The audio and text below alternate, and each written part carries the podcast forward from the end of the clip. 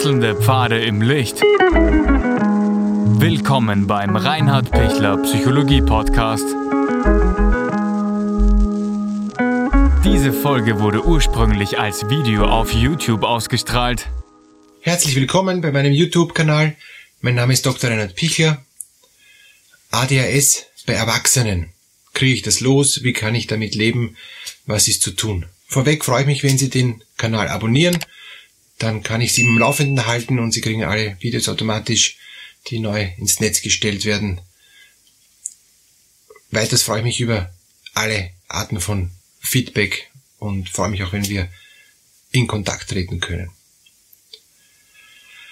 ADHS bei Erwachsenen, dieses Aufmerksamkeits-, Hyperaktivität, Defizitsyndrom, das Kinder vielleicht schon ähm, lange mit sich geschleppt haben, Jugendliche dann auch mitgenommen haben und dann bis ins Erwachsenenalter nicht losgeworden sind, ist schon etwas, was sehr hinderlich ist. Der Erwachsene, ähm, ADHS, belastete Mensch, ich sage es bewusst so, belastete Mensch, hat eben immer die Schwierigkeit, dass er es nicht gut aushält, so zu sein wie die anderen. Und zwar, es gibt schon im umfassenden Sinn. Er hält sozial nicht aus, so sein wie die anderen. Ähm, er hält es von, von der kognitiven Kapazität nicht gut aus, so wie die anderen zu sein. Und er hält es von seinem Energieniveau nicht so gut aus, wie die anderen zu sein. Er vergleicht sich auch ständig mit anderen, hat immer das Gefühl, er ist da nicht am richtigen Weg. Ähm, oder er weiß es dann ohnehin schon, dass er eben schon von Kind an ADHS äh, gefährdet ist und oder, äh, oder auch tatsächlich ADHS hatte und das auch nie losgekriegt hat. Warum er das nicht losgekriegt? Entweder weil er nicht behandelt wurde, falsch behandelt wurde ähm, oder auch zu wenig gefördert wurde. Und ich, ich kann auch nur eben jetzt auf drei Punkte in, in diesem Video eingehen, was tun, wenn ich als Erwachsener ADHS habe. Also der erste Punkt immer, zuerst immer Körper, dann Psyche und dann noch ähm, das Rundum, soziale äh, etc. Zuerst das körperliche abklären, ähm, einen Mikronährstoffstatus machen lassen, um zu schauen, habe ich irgendwo Mangelerscheinungen.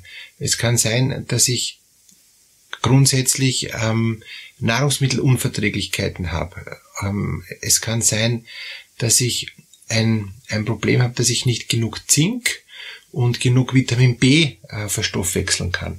Selbst wenn ich Vitamin B zu mir nehme, ähm, kann das sein, ähm, dass, dass, dass der Körper nicht ausreichend aufnimmt. Und das, diese, diese Erkrankung oder diese Schwäche nennt man im HPU ähm, und, und diese, ähm, dieses Thema muss man einfach mal klären und, und, und wenn das klar ist, dann weiß man, dass man deutlich mehr Vitamin B zu sich nehmen muss, um das auszugleichen und auch mehr Zink. Zink hängt wieder zusammen mit Selen ähm, und, und noch mit ähm, einigen weiteren äh, eben Mikronährstoffen und damit muss man schauen, dass diese kommunizierenden Gefäße äh, alle im, im gleichen in der gleichen Balance sind. Und daher, kurz gesagt, Mikronährstoffstatus machen lassen, dann sieht man genauer, was einem fehlt. Wenn man sich das ersparen möchte, weil das zahlt meistens die Krankenkasse nicht, dann kann man beginnen, als Erwachsener auch hochdosiert Vitamin B zu sich zu nehmen. Ähm, und zwar hochdosiert heißt die 2000-fache ähm, Überdosis äh, vom täglichen Bedarf, was so allgemein angenommen wird.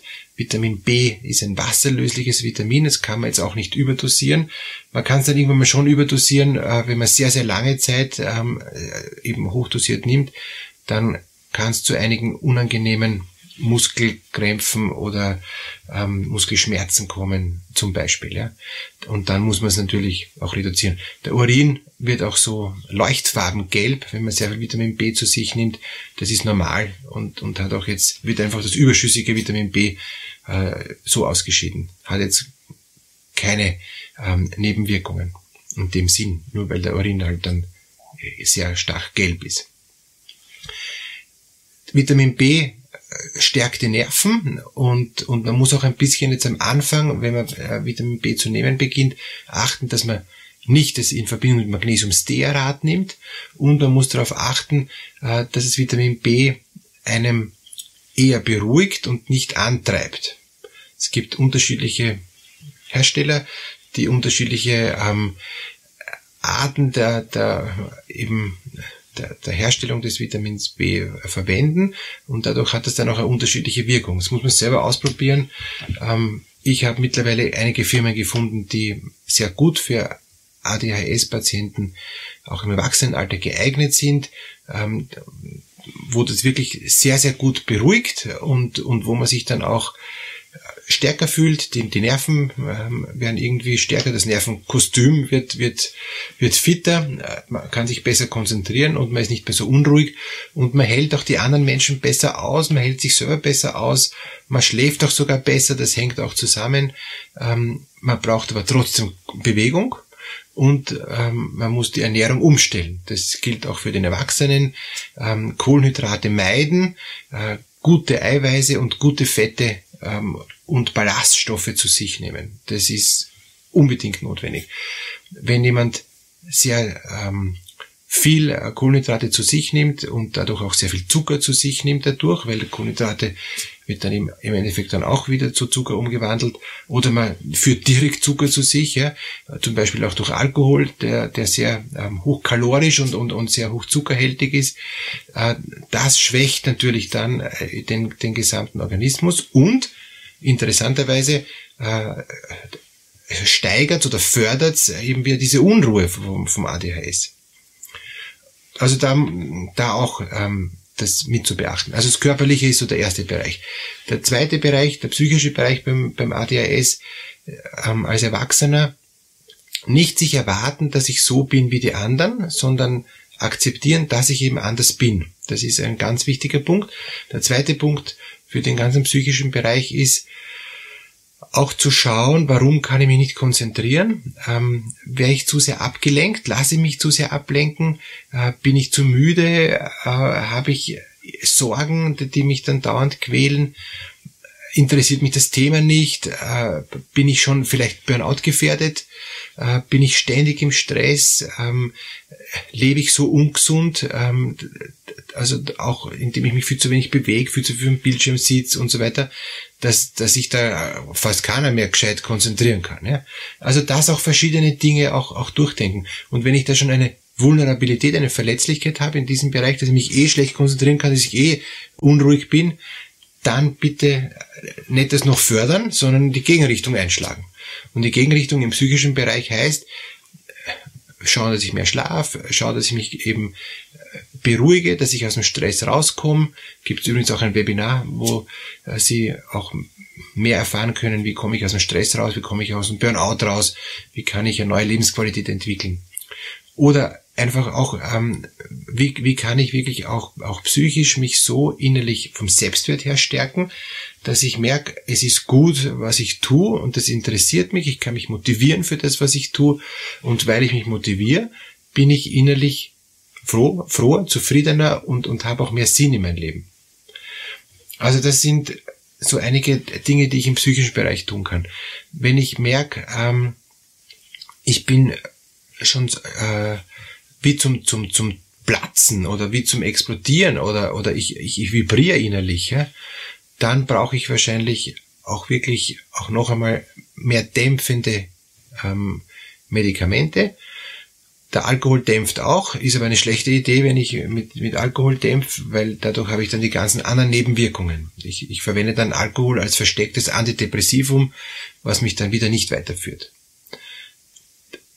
Ich würde jetzt nicht sofort dämpfende Medikamente nehmen, sondern ich würde versuchen, durch Tiefenatmung die Herzrate auch zu senken. Und das geht eben durch eben ein bestimmtes Entspannungstraining, ähm, wo ich eben über diese Herzraten Variabilitätsmessung einen ruhigeren Puls bekomme und dadurch auch eine tiefere Atmung bekomme. Und diese tiefere Atmung beruhigt den ganzen Organismus und stärkt mich auch in meiner Konzentrationsfähigkeit und auch in meiner Reduktion der Hyperaktivität. Das muss man auch einüben. Bauchatmung kann man üben. Und mit so einer Herzraten Variabilitätsmessung kann man das noch besser üben. Es werden dann circa sechsmal ein- und ausatmen pro Minute, also alle zehn Sekunden. Und, und das übt man dann so ein, dass es dann immer tiefer wird, dass auch dann die Herzrate sich eben reduziert dadurch. weiterer Punkt ist zum sozialen Umfeld. Wenn ich als Erwachsener ADHS äh, gefährdet bin oder auch, auch erkrankt bin, dann wird meine Umwelt, ähm, meine Arbeitskollegen, meine Familie etc. sehr kritisch auf mich reagieren, weil sie merken, sie kommen nicht an mich ran. Ich, ich bin ihnen zu weit weg und ich komme auch nicht an sie ran da gilt es einmal einfach Geduld zu bewahren und nicht gleich das jetzt umzureißen ähm, und, und zu versuchen, jetzt an sie ranzukommen durch Aggressivität oder, oder durch cholerische Haltens, Verhaltensweisen oder, oder durch Übersprungshandlungen, sondern zu akzeptieren, dass ich in einer anderen Geschwindigkeit bin als, als der Rest der Welt, sage ich mal. Und, und dass ich erst meine Geschwindigkeit gut finden muss und mich dann erst auf die anderen einklinken kann das braucht der Zeit. Und deshalb brauche ich zuerst das Körperliche, dann das Psychische und dann erst kann ich mich dem Sozialen äh, zuwenden. Ja.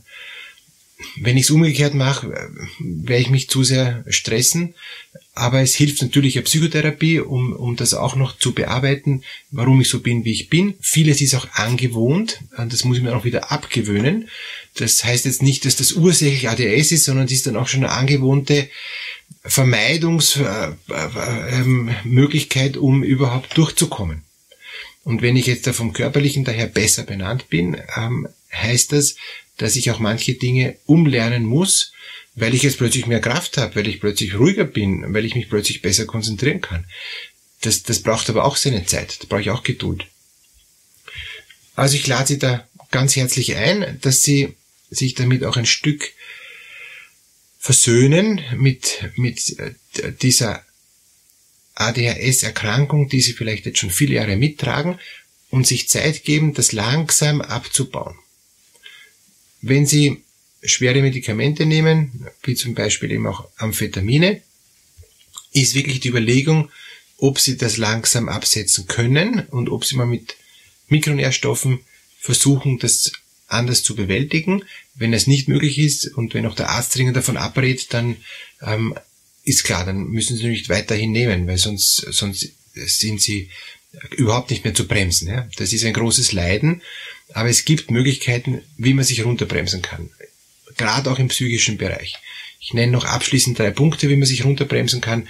Der erste Punkt ist, Dinge mehr auf Selbstdistanz zu bekommen. Das heißt, die Dinge nicht so nah an mich ranzulassen, mich nicht so aufzuregen über Dinge, sondern einfach auch zu akzeptieren, dass ich manche Dinge eben nicht so gut verstehe, dass ich manche Dinge nicht als so äh, für mich wertvoll erkennen kann oder dass auch manche Dinge für mich nicht gleich bedrohlich sind, weil ich sie gleich als bedrohlich empfinde. Der erste Punkt. Der zweite Punkt ist zu erkennen ähm, als ADHS-Patient, dass ich für Dinge länger brauche, dass ich Dinge anders wahrnehme, anders spüre, anders angreife, anders sehe. Ähm, wenn ich eine, einen Job gefunden habe, wo das eh akzeptiert wird, ist es okay. Äh, wenn ich Menschen gefunden habe, die mich so nehmen, wie, wie ich bin, auch in meiner anstrengenden Art, ist es okay. Heißt aber nicht, dass ich so bleiben muss. Ich kann mich ändern. Es kann sich weiterentwickeln. Keine Sorge. Ich brauche nur ein bisschen Zeit und Geduld. Und der dritte Punkt ist, äh, dass ich einen, einen Weg für mich finde, wie ich Schritt für Schritt an einigen Dingen, die mich ähm, sehr interessieren, mich so fokussiere und, und mich so konzentrieren kann, dass ich ruhiger wäre und dass ich längere Zeit auch an einer Sache bleiben kann. Da brauche ich auch natürlich auch wieder Zeit, um was zu finden, was mich echt interessiert.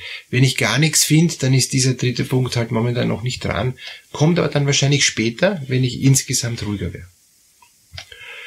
Ja, ich wünsche Ihnen, dass Sie da auch, auch dranbleiben, dass sie diese Erkrankung nicht als fix und gegeben hinnehmen, sondern dass sie da auch wirklich auf allen drei Ebenen, körperlich, psychisch und sozial, ähm, gute Unterstützer finden, die ihnen da helfen. Ich bin gern auch für sie da, um, um da mit ihnen einen, einen Prozess zu starten, dass sie die richtige Richtung gehen. Und ich weiß, es ist, ich habe viele Patienten, wo das dann ganz gut geworden ist. Das ist keine Erkrankung auf Lebenszeit. Das ist ein, etwas, ein Verhalten, das man sich angewohnt hat, das halt auch organisch bedingt ist, aber das man ganz gut in den Griff kriegen kann. Alles Gute Ihnen, dass Sie rauskommen aus diesen unangenehmen Zustand des ADHS und dass Sie eine neue Lebensqualität finden. Das wünsche ich Ihnen.